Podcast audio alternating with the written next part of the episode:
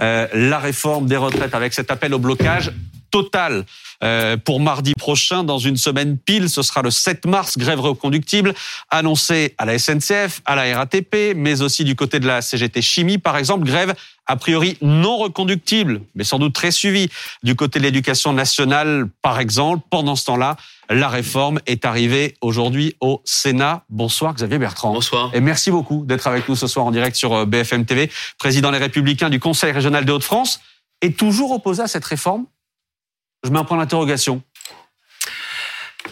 Déjà, est-ce qu'il faut une réforme? La ah. réponse est oui. Oui. Est-ce qu'il faut accepter de travailler deux ans de plus? La réponse est oui, mais pas pour tout le monde. Bon, on va pas plus loin parce que ça va être l'objet de cette interview. Plus loin? Non, parce que on a on a euh, quelques dizaines de minutes pour répondre à cette question, mais je voulais juste savoir euh, votre première euh, votre première impression. Vous serez interrogé ce soir par Nora Madi, par Samuel Fitoussi et par Antonin André.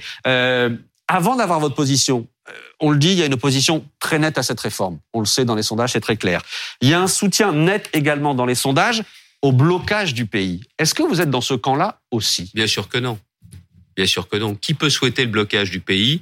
Qui peut souhaiter que ceux qui, veulent aller travailler, qui ont besoin d'aller travailler, qui ont besoin des transports, soient bloqués? Personne.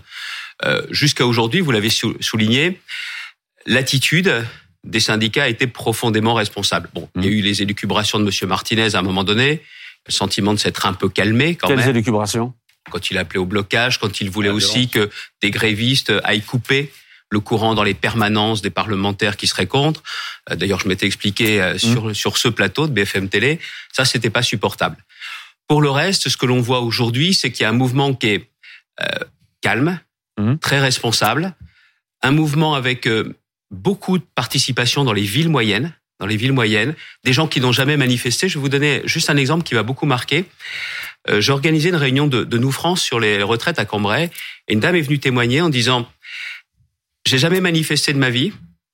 J'y suis allé, j'étais pas à l'aise parce que les sifflets, les cris, c'est pas mon truc, mais j'avais le sentiment qu'il y a que là que je pouvais me défendre. Et ce qui montre bien qu'aujourd'hui, ce mouvement est un mouvement fort de contestation, mais d'aller au blocage ou autre, ça, je suis sûr et certain que pour les Français, ce n'est pas ce qu'ils souhaitent. Mais les syndicats, vous, disent, les syndicats vous disent c'est pas suffisant. On peut manifester pendant six mois, il se passera rien. Non, ils vous disent autre chose. Il y a eu les gilets jaunes violents. Hmm. Je ne parle pas des gilets jaunes du départ. Il y a eu les gilets jaunes violents qui ont hmm. plus obtenu que nous quand on met sur la table à la fois des éléments de proposition et qu'on manifeste paisiblement. Et ça, le gouvernement ne veut pas entendre ce message, par exemple de Laurent Berger, hmm. un responsable. La CFDT, euh, elle peut contester certains éléments, mais elle a toujours été à rechercher des solutions. C'est historique. Ça a été euh, François Chérec par le passé, euh, ça a été Laurent Berger aujourd'hui. Donc ça, le fait de ne pas établir de dialogue avec ces gens-là, ça c'est irresponsable de la part du gouvernement. Nora. Alors justement, vous évoquiez à l'instant les gilets jaunes et la manière dont, en passant à l'action violente, après trois week-ends de contestation, il y en avait dans les Hauts-de-France, vous y étiez sur les ronds-points, il y avait eu une volonté en fait de dialogue, de mise en place d'un dialogue pour permettre justement de parler de dignité, de parler de salaire, etc. Vous le dites vous-même, il a fallu en passer par un acte de violence pour qu'il soit écouté. Et on a débloqué dans la foulée, le président de la République a débloqué près de 17 milliards d'euros, on s'en souvient. Là, ce qu'on voit, c'est aussi peut-être une nécessité de blocage portée par les syndicats, mais aussi par la rue, pour, beaucoup.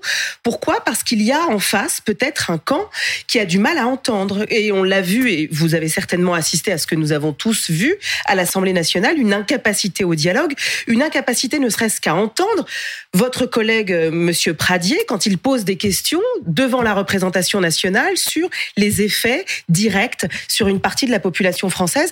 Est-ce qu'à un moment ça pousse pas au blocage cette incapacité à écouter et à entendre? Rassurez-vous, on parlera de M. Pradier juste après. Le gouvernement porte une très lourde responsabilité là-dessus. Vous avez raison. Mais en revanche, je suis désolé, vous, vous l'avez dit, c'est peut-être pas ce que vous vouliez dire. Jamais la violence ne peut être acceptée dans une société comme la nôtre. C'est pas ce que j'ai dit. J'ai dit qu'il a fallu, il a fallu qu'ils en arrivent là pour que le gouvernement entende et écoute. On doit pouvoir mhm. entendre sans qu'il y ait de violence. Parce que ça ne peut pas être un rapport de force créé par la violence. Ça, c'est inacceptable, surtout dans une société française qui, qui, qui parfois c'est toujours singularisé par des accès de violence. Il faut toujours faire attention. Mais, pardon, vous, attendez, vous parlez de violence, vous répétez violence à chaque fois. Vous répétez violence à chaque fois. Là, on vous parle de blocage pour, pour la semaine prochaine. Oh, là, on, on, a parlé des violences avec les Gilets jaunes, donc on va clairement en parler. ce qu'il faut bien voir aujourd'hui, c'est que la mission d'un président de la République, le rôle d'un gouvernement, surtout dans une société comme la nôtre, c'est de chercher à apaiser, à réconcilier et à rassembler. Et donc ce n'est pas le cas aujourd'hui. Ah, c'est vraiment pas le cas. Maintenant, je voudrais quand même aller jusqu'au bout. Vous me dites euh, où, on en est aujourd'hui. Euh, moi-même, dans ce débat, j'avais commencé pour la première fois mmh. chez Apolline de Malherbe sur BFM Télé. J'avais dit cette réforme telle qu'elle était présentée était profondément injuste. Aujourd'hui, j'ai le sentiment d'avoir permis, avec d'autres, Aurélien Pradier, mmh. Julien Dive, Pierre-Henri Dumont, de faire avancer déjà ce débat, mais le gouvernement ne veut pas entendre mmh. jusqu'au bout. Parce que moi, j'avais dit, il y a trois conditions clés pour que cette réforme devienne un peu plus acceptable, un peu plus acceptée. Je rappelle les trois conditions que le gouvernement fasse un effort pour les femmes, les carrières longues et accélère l'extinction des régimes euh, spéciaux. Non, plus que les carrières longues. On va faire plus simple. Mmh. Vous avez travaillé 43 ans, vous partez à la retraite à taux plein. Les régimes spéciaux, Donc, la clause du grand-père, c'est une hypocrisie. Mmh. Ça veut dire que ça s'arrêtera dans plus de 43 ans. Et pour les femmes, je demande un exemple très concret. Les femmes aujourd'hui qui n'ont pas leur, tout leur trimestre, c'est 67 ans l'âge de départ à la retraite. Je veux qu'elles puissent partir deux ans plus tôt. Voilà ce que je demande. Ça veut dire que c'est quelque chose qui est supportable financièrement, mais c'est pour moi les conditions de l'équité, c'est les conditions de la justice. et aujourd'hui, le compte n'y est toujours pas. mais Xavier Bertrand, pour être complètement clair, ça veut dire que vous, c'est 43 ans et donc la mesure d'âge, c'est pas un totem pour vous, on l'a fait sauter. Non. Si, je vais, je vais redevenir, vous allez me rajeunir, je vais redevenir spécialiste des retraites que, que j'ai été pendant très longtemps, parce que c'est un sujet passionnant, parce que il symbolise ce qu'est le pacte social français, mais il faut savoir que vous avez besoin, dans un système équilibré, à la fois d'une mesure d'âge et la durée de cotisation. Si vous n'avez pas du tout de mesure d'âge, la durée de cotisation pour garantir l'équilibre du régime ne doit pas être de 43 ans. Même pas de 44, elle est au moins de 45 ans. L'âge, quand il y a une mesure d'âge, elle protège ceux qui ont commencé à travailler très tard. Et la durée de cotisation est plus favorable pour celles et ceux qui ont commencé à travailler très tôt. Donc il faut un équilibre entre les deux.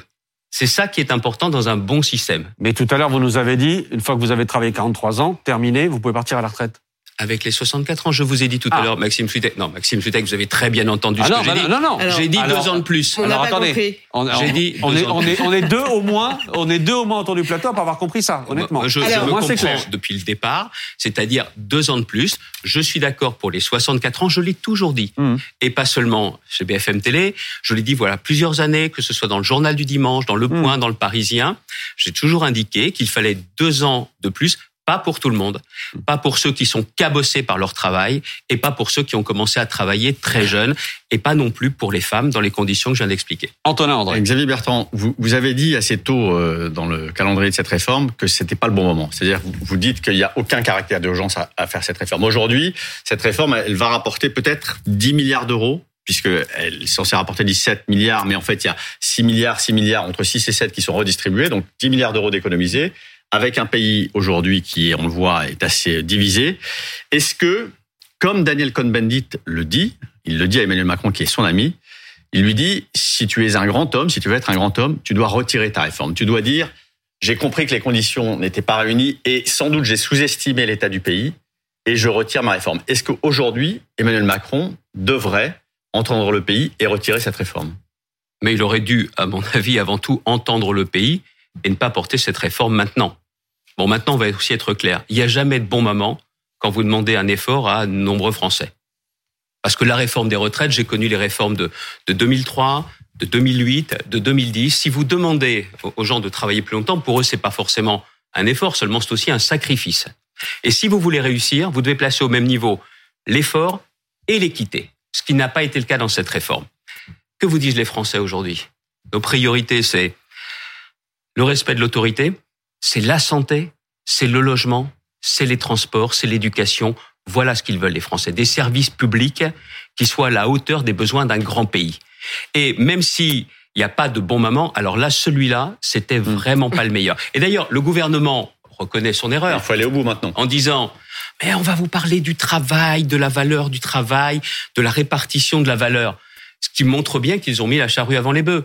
Mais la réalité aussi, on va aller jusqu'au bout le président de la République a voulu montrer qu'il était réformateur, mmh. qu'il n'a pas pu faire la réforme en 2019 parce qu'elle a été expliquée dans des conditions abracadabrantesques. Et, et on a compris, comme le dit quelqu'un de ma région, que quand c'est flou, c'est qu'il y a un loup. Donc Mhm. voilà pourquoi elle n'a pas pu voir le jour. Exactement, vous avez de bonnes références. Ah oui. Et puis après, il y a aussi un autre sujet. Bon, Il n'y a pas eu de réforme de fond depuis maintenant 2017 euh, pour euh, baisser notre niveau de dépenses publiques. Et ils font cette réforme pour des raisons qui sont des raisons Alors, attendez, financières et budgétaires. Xavier Bertrand, Ça, il faut revenir sur Dicté un point Bruxelles important. Pardon Bruxelles Oui, bien sûr. Bien sûr. Il faut qu'on revienne sur un point important, parce que vous parliez à l'instant des femmes.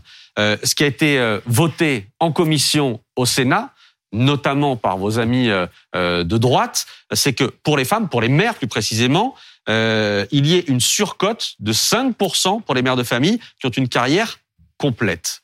Est-ce que ça, ça vous irait Non. comme solution? Non, pourquoi? Parce que vous avez aujourd'hui des millions de femmes qui continuent à partir à 67 ans à la retraite avec des retraites de misère.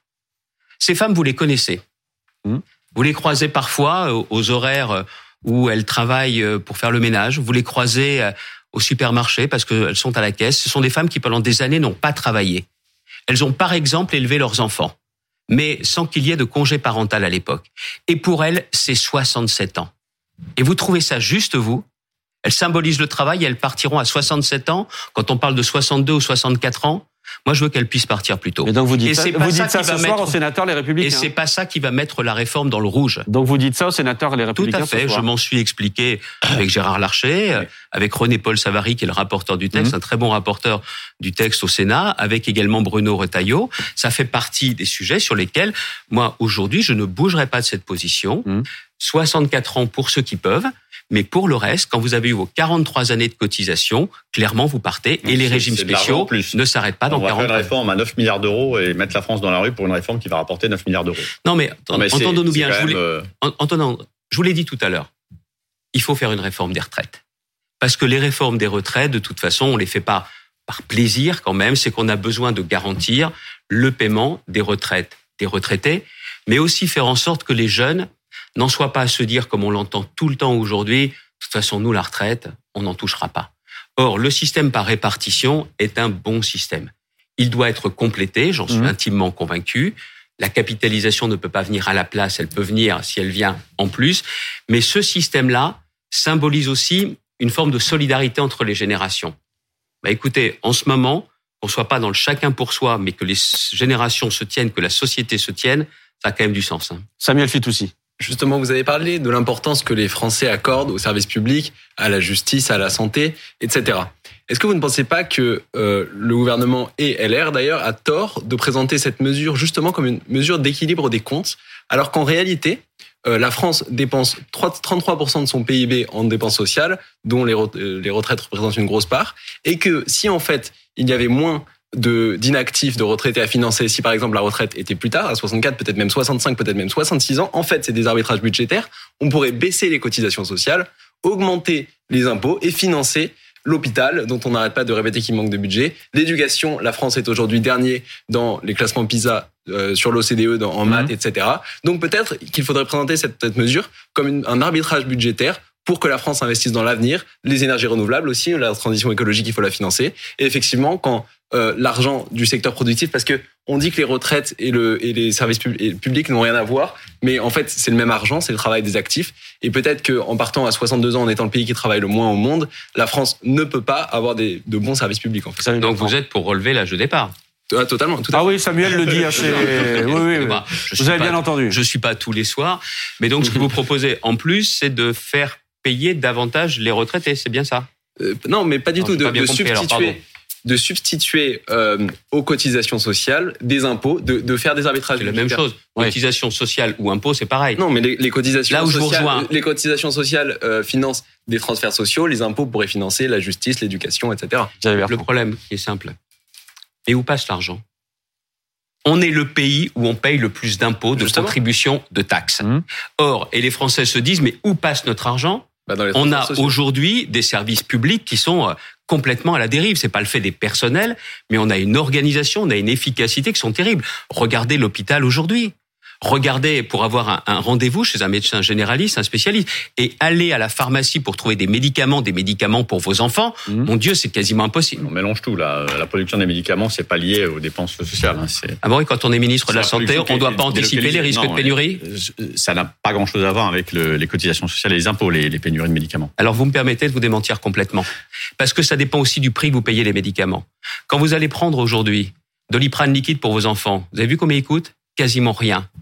Or, avec des systèmes comme cela, ce sont d'autres pays avant nous, l'Allemagne, même l'Italie, qui sont servis avant nous. C'est bien avec cet argent qu'on rembourse les médicaments. Quand vous étiez ministre de la Santé, c'était déjà le cas. Vous avez été Il n'y a jamais eu de pénurie comme ça, monsieur. Du générique, euh, vous avez été l'un des grands promoteurs du médicament générique qui a abouti à ce système-là. Donc, vous en êtes aussi comptable. Vous avez connu des pénuries à l'époque? Vous avez connu une crise de l'hôpital comme celle-ci Non, mais il n'y avait, pas de crise en Ukraine, il n'y avait pas de crise mondiale comme il y en a une aujourd'hui. Donc, vous êtes aussi l'un des architectes de système. Mais vous, plaisantez. Euh, vous avez connu des mouvements comme cela avant 2012. Et si vraiment j'avais fait des erreurs non, je, vous parle des médicaments génériques puisque vous en parlez. le doliprane n'est pas un médicament générique. Non, certes. Voilà. Donc déjà, on va aller jusqu'au bout du raisonnement. Si vraiment j'avais fait des erreurs, j'ai quitté mes fonctions en 2012, il ben, fallait pas qu'il se gêne après moi pour revenir dessus. Donc je veux bien que vous fassiez le procès des politiques d'avant 2012, mais il me semblait que la situation, un, n'avait rien à voir avec aujourd'hui. Et que pour le reste, je vous le dis, si nous n'investissons pas aujourd'hui dans nos services publics, nous n'aurons plus cette société française qui se tiendra. Parce que les services publics ont aussi un autre atout, c'est que ça relie tout le monde. Les gens qui vont bien et les gens qui vont pas bien. C'est ça la garantie. Or, quand on laisse filer les services publics comme c'est le cas aujourd'hui, on a encore plus une société qui se fracture et elle n'a pas besoin d'être fracturée davantage. Le, on peut quand même euh, arguer que le non-remplacement d'un fonctionnaire sur deux, vous étiez comptable de cette mise en œuvre de cette politique, vous y étiez. J'étais membre du gouvernement, j'ai refusé mhm. d'appliquer ce système dans le domaine de la santé. Il n'y a jamais eu de non-remplacement d'un fonctionnaire sur deux et la T2A, la tarification à l'acte Oui, qu'est-ce que vous vouliez me faire dire? Ben non, mais justement, qu'est-ce que vous en pensez? Alors là, on est revenu dessus. Vous pouvez quand même... Faudra qu'on revienne sur les retraites. Oui, oui, oui, mais... Vous pouvez quand même aussi enfin, dire que le gouvernement est revenu sur cette tarification à l'acte. J'imagine que vous le saluez. Quand j'étais ministre de la Santé, je n'ai pas appliqué, quand j'étais ministre de la mhm. Santé, la T2A à 100%. Parce que l'hôpital ne peut pas être géré comme toute autre entreprise, parce qu'on soigne tout le monde, avec une carte qui est verte, qui est pas bleue, la carte vitale. C'est ouvert 24 heures sur 24. Il y a des activités de recherche. Et à l'époque, pardonnez-moi de faire de la technique, il y avait une part de T2A, de tarification à l'activité, et il y avait une part qui correspondait au financement des missions d'intérêt général. Voilà ce que j'ai fait en tant que ministre de la Santé. Et il faut qu'on vienne à 2023 à la réforme des retraites. Deux choses. D'abord, on le voit, il pourrait y avoir un accord entre LR et le gouvernement du côté du Sénat. En tout cas, les, choses sont en marche comme ça. Euh, Aurélien Pradier, député, euh, qui a euh, ferraillé euh, à, l'Assemblée, qui s'est fait virer de son poste de numéro 2 de LR pour ça, explique que d'une certaine manière, les LR qui vont suivre le gouvernement là-dessus seraient complices, complices conciliants du gouvernement. Est-ce que vous reprenez cette expression Mais attendez, je suis pas venu là pour commenter les propos, je suis venu là pour vous faire part de mes convictions. Oui, mais ça Et ma conviction est très simple. Si le vote qui est celui de mes amis sénateurs et celui-ci, moi, en ce qui me concerne, je ne voterai pas une réforme tant que les conditions que j'ai posées, ces conditions de justice ne sont pas réunies. Mais sauf que comme on a parfois du mal à vous positionner, Xavier Bertrand, euh, là c'est une manière de le faire aussi. De savoir, est-ce que vous considérez que c'est sénateur à l'air, c'est député à l'air Je peux pas vous répondre plus clairement que je viens de le faire. Je vous le dis, pour moi, le compte n'y est toujours pas. J'ai réussi, je pense, dans ce débat à faire bouger les choses, mais moi, je ne me résous pas pas seulement à cette injustice, mais à cette incongruité mhm. qui consiste à dire, alors quand vous avez commencé à travailler à 14 ans, à 16 ans ou à 18 ans, vous allez partir après 44 mhm. ans de cotisation, mais par contre, quand c'est 15, 17 ou 19, c'est 43 ans. Non mais... mais ce, qui était déjà le cas, ce qui était déjà le cas aujourd'hui. Hein. Non, non, non, vous n'aviez jamais, pardonnez-moi, vous n'aviez jamais, quand vous avez commencé à 14 ans, 44 années de cotisation, mais quand vous avez commencé à 15 ans, 43 années, et c'est pas l'auto les retraites. Et après, il faut aussi comprendre pourquoi c'est ça. Il y avait déjà des effets de ça, Xavier Bertrand. Non, monsieur, vous n'avez pas. Maxime Svitek, ah. ceux, qui nous regardent peuvent être juges en allant par exemple sur Internet, de voir par exemple, c'est BFM hum. qui a publié en premier ce fameux tableau. Bien sûr. Qui montrait que 14 ans, c'était 44 années, 15 ans de départ, c'était 43, 16 ans, on revenait à 44 hum. et, on a ce tableau-là, je suis d'accord. Voilà, on n'a jamais vu ça. Mais pourquoi ce tableau-là?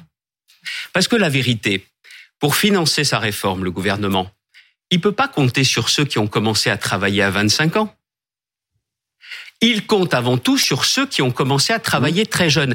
Et est-ce que ça, c'est de la justice de demander à ceux qui ont commencé à bosser très tôt de financer pour les autres Bah pour moi, c'est pas de la justice. Mais alors pour moi, le compte n'y est toujours pas. Alors le compte n'y est pas, Xavier Bertrand, mais alors, moi ça m'interroge aussi sur ce que sont en train de devenir les Républicains, votre famille politique. Euh, on voit que malgré les tentatives, vous dites le compte n'y est pas, vous discutez avec euh, vos acolytes, que ce soit à l'Assemblée nationale, au, au Sénat, Les amis, euh, vos amis, vos amis Amis. politiques. Euh, quoi qu'il en soit, est-ce que vous êtes en train de perdre du terrain ou est-ce que c'est la droite aujourd'hui, tel- tel- enfin, est-ce que c'est les Républicains aujourd'hui qui s'éloignent aussi de cette gauche sociale que vous souhaitez incarner? Est-ce que finalement Euh, la, la gauche la- les sociale, Républicains- La droite sociale la, plutôt. pardon, la, Oui. la droite La gauche sociale, ça va peut-être beaucoup pour il est, il, est, il, est, il est un peu tard pour moi, effectivement. voilà. Est-ce que vous êtes en Vous train en de, glisser vers euh, une droite en fait qui n'est qui n'est pas celle de Jacques Chirac, qui n'est pas celle du général de Gaulle? Moi je sais où j'habite. Vous, mais les vôtres. Et les Et visions, peut-être que pour le coup, Pour vous, moi, vous savez où vous important. habitez. Mais est-ce que vous avez perdu cette capacité à, à, justement laisser une empreinte sur euh, vos amis? Bah, il, il me semblerait quand même que les dernières élections sont pas soldées par des victoires hein, pour LR. Mhm. Aux élections présidentielles, la dernière, pareil. Donc en ce qui me concerne, moi, je, je, je Donc crois, je crois que la- droite doit être populaire. Et pas pour se dire nous allons gagner les élections comme cela. C'est parce que c'est une droite qui rassemble. Droite populaire, ça veut dire rassembler les gens qui vont bien, qui vont très bien, ceux qui vont moins bien, et en n'oubliant pas les classes moyennes. Dans l'ADN de nous, France, il y a l'autorité, il y a les territoires, mais il y a aussi le travail et les classes moyennes. Nous, France, c'est votre Les- parti politique. C'est mon mouvement politique. Et les classes moyennes, c'est ce qui fait le ciment de la société. Et les classes moyennes n'en peuvent plus.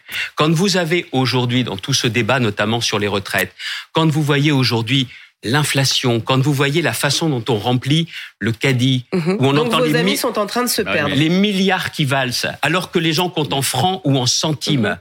Quand vous voyez aujourd'hui les difficultés pour faire son plein d'essence et on est en train de nous dire mais attendez, soyez heureux, ça constat, est dépassera pas d'accord, 2 Xavier euros. Bertrand. Non, on, en parle assez c'est qu'on régulièrement. doit faire mais une politique aussi pour ces gens-là, Oui. ceux qui bossent et qui n'y arrivent qui- pas. ce qui et ça, c'est mon combat depuis des années, votre ça combat, restera. Ce n'est pas celle de votre famille politique. C'est pour ça que je fais aussi ce combat avec nous, France. Mhm. C'est essentiel pour moi. Ça correspond exactement à, à ce qu'est mon parcours de vie, certainement mon parcours familial, mon ancrage politique dans les Hauts-de-France, parce que je suis intimement convaincu que vous devez chercher à rassembler tout le monde, mais le cœur de votre action, si ça n'est pas les classes moyennes, vous n'avez pas compris dans ces cas-là ce dont la France a besoin. J'ai une question, Xavier Bertrand, sur l'inflation, vous venez de l'évoquer. Plus 6,2% en février, plus 14,5% pour les produits alimentaires. Et les échos disaient ce matin que dans quelques mois, sur deux ans, on sera à 25% d'augmentation pour les produits alimentaires. Qu'est-ce qu'on peut faire à part subir? Il faut que les salaires suivent.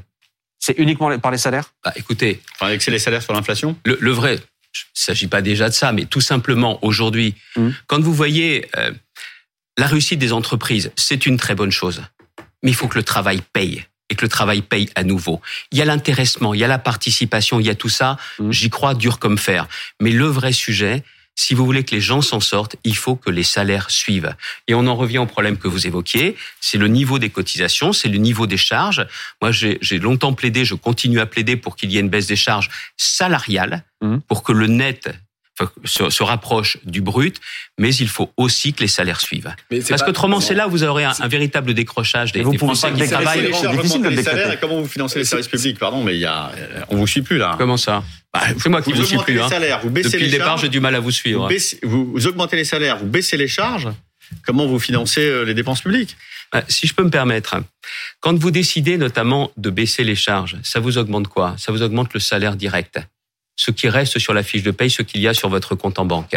C'est notamment ce que je proposais avec une refonte complète de la prime d'activité.